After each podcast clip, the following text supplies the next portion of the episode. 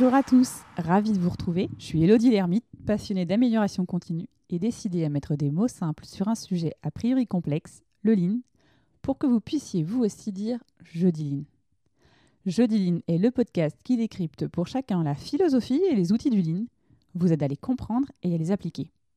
Mon objectif Vous donner les clés et les astuces pour booster concrètement la performance de vos activités, quelles qu'elles soient. Aujourd'hui, je vais vous parler de vacances. Quand on est sur le départ et que l'on refait sa valise pour rentrer chez soi, on s'aperçoit qu'on n'a pas forcément porté tout ce que l'on avait pris dans notre valise. Il y a toujours une chemise, un pull, un pantalon qui est plié, rangé. De fait, on s'est chargé pour rien. Pour peu qu'on voyage en avion, on se dit aussi qu'un bagage cabine aurait été largement suffisant au lieu de cette grosse valise XXL. Cet exemple, pour vous illustrer que certes, on constate qu'il y a des pistes d'amélioration, mais comment distinguer en un coup d'œil, si je puis dire, l'important du secondaire? Comment repérer là où vous devez concentrer vos efforts? C'est là qu'entre en scène la loi de Pareto.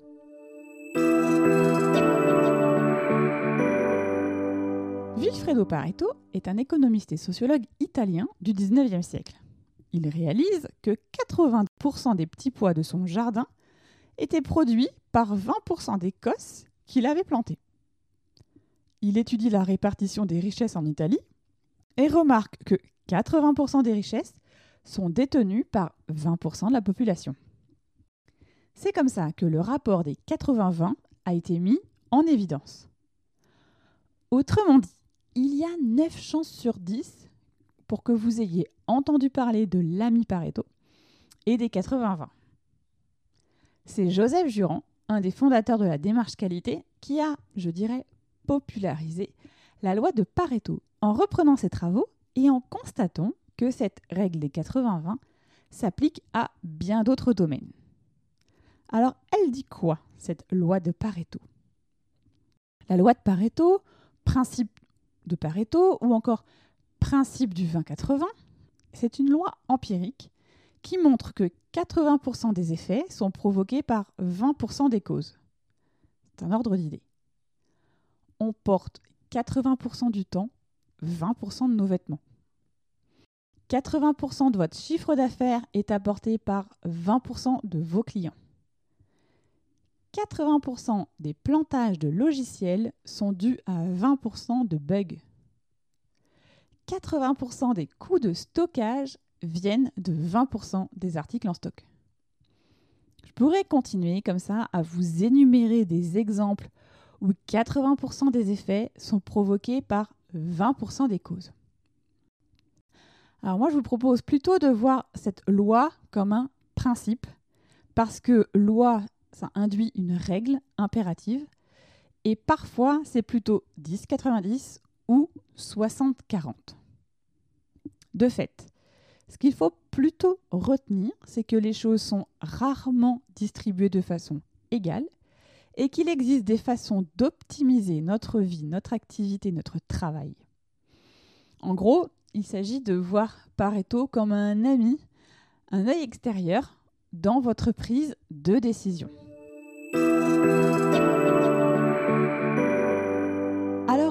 Appliquer la méthode Vous avez deux possibilités. Première possibilité consiste en un mémo, à savoir garder en tête le 80-20 pour identifier des pistes d'amélioration et d'optimisation.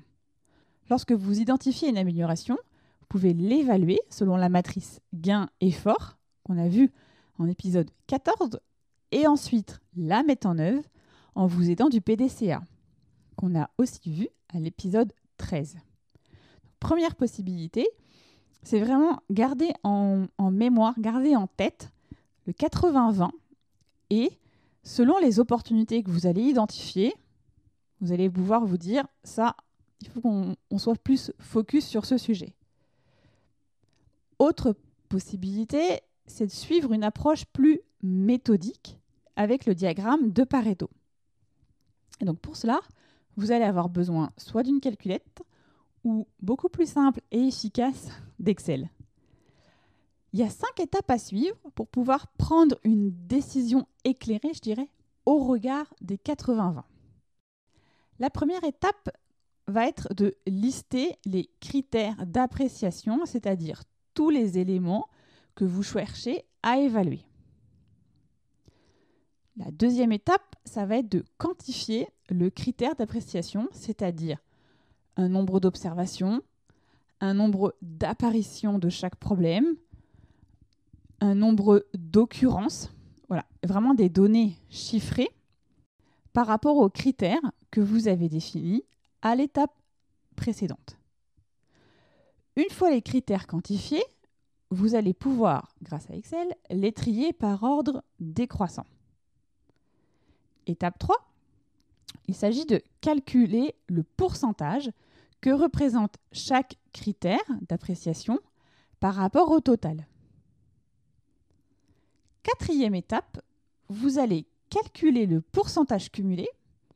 Pour cela, il faut additionner le pourcentage du critère par le pourcentage cumulé du critère de la ligne précédente. Alors, à ce moment-là, j'espère qu'au niveau de l'écoute, je ne vous ai pas perdu entre deux colonnes Excel ou deux lignes Excel ou deux fonctions Excel. Alors, je vous ai euh, mis aussi dans les notes de l'épisode des liens vers les tutos pour euh, faire les pourcentages euh, cumulés si vous avez besoin d'un petit rafraîchissement. En tout cas, vous y êtes presque. Parce qu'en fait, la cinquième et dernière étape, c'est le diagramme que l'on va réaliser avec la fonction graphique sous Excel. De fait, à partir de maintenant, vous avez votre graphique. Vous avez votre graphique avec les, critères et vous avez aussi euh, bah, euh, maintenant euh, les cartes en main pour pouvoir décider.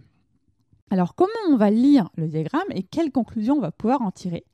Alors à partir de ce moment-là, je dirais que c'est le plus simple finalement, parce qu'on va tracer une, ligne en partant des 80% de l'axe des ordonnées à droite, jusqu'à ce que l'on atteigne la ligne de pourcentage cumulé, puis on va tracer une ligne vers le bas, et de fait, c'est mathématique, tout ce qui se trouve à gauche de la ligne correspond aux 20%, ce sur quoi vous devez vous concentrer, vous devez agir pour pouvoir voir des effets rapidement. Alors, il y a quand même un bémol, si je puis dire. Ce qu'il est important d'intégrer, c'est que le diagramme, il a été construit à partir de données, des datas. Et ces datas, elles doivent être qualitative et quantitative. C'est-à-dire qu'il faut vraiment être vigilant sur la collecte des données et la représentativité des données. Parce que les conclusions que vous allez tirer du diagramme de Pareto, elles peuvent être ou non pertinentes. Si les données que vous avez collectées ne correspondent pas à l'échantillon représentatif euh, de ce que vous voulez euh, évaluer, votre analyse, ne va pas forcément être pertinente.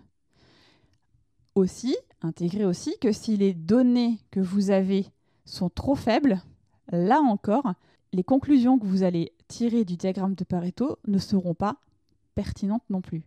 Donc soyez vraiment vigilants sur la collecte des données, la représentativité des données. Vous l'avez compris, le principe de Pareto est très utile pour pouvoir prendre des décisions. Ce principe est applicable partout où il y a des données en nombre suffisant pour être quantifiées. Ce qui est intéressant aussi, c'est que le simple fait de modéliser le rapport entre ce qui est prioritaire et de ce qui est secondaire, au regard des objectifs que l'on s'est fixés, c'est une avancée en soi pour se concentrer sur l'essentiel et savoir par où commencer. Voilà, terminé pour aujourd'hui. Merci pour vos encouragements et vos retours qui me sont sincèrement précieux. Si vous pensez que cet épisode peut intéresser vos amis ou vos collègues, il vous suffit de cliquer sur Partager. C'est une fonctionnalité qui se cache dans l'icône avec les trois petits points de votre application d'écoute. Et s'il vous reste 30 petites secondes là tout de suite maintenant, ce serait vraiment top que vous notiez 5 étoiles le podcast et que vous laissiez un commentaire pour permettre à ceux qui hésitent à découvrir la philosophie Lean de passer le cap et d'écouter le podcast. Enfin, si vous souhaitez me contacter, partager une bonne pratique avec la communauté, vous pouvez le faire via LinkedIn ou Instagram. Échanger avec vous est toujours une source d'apprentissage. Comme d'habitude, on se retrouve jeudi prochain pour un nouvel épisode. Et d'ici là, osez dire jeudi Line.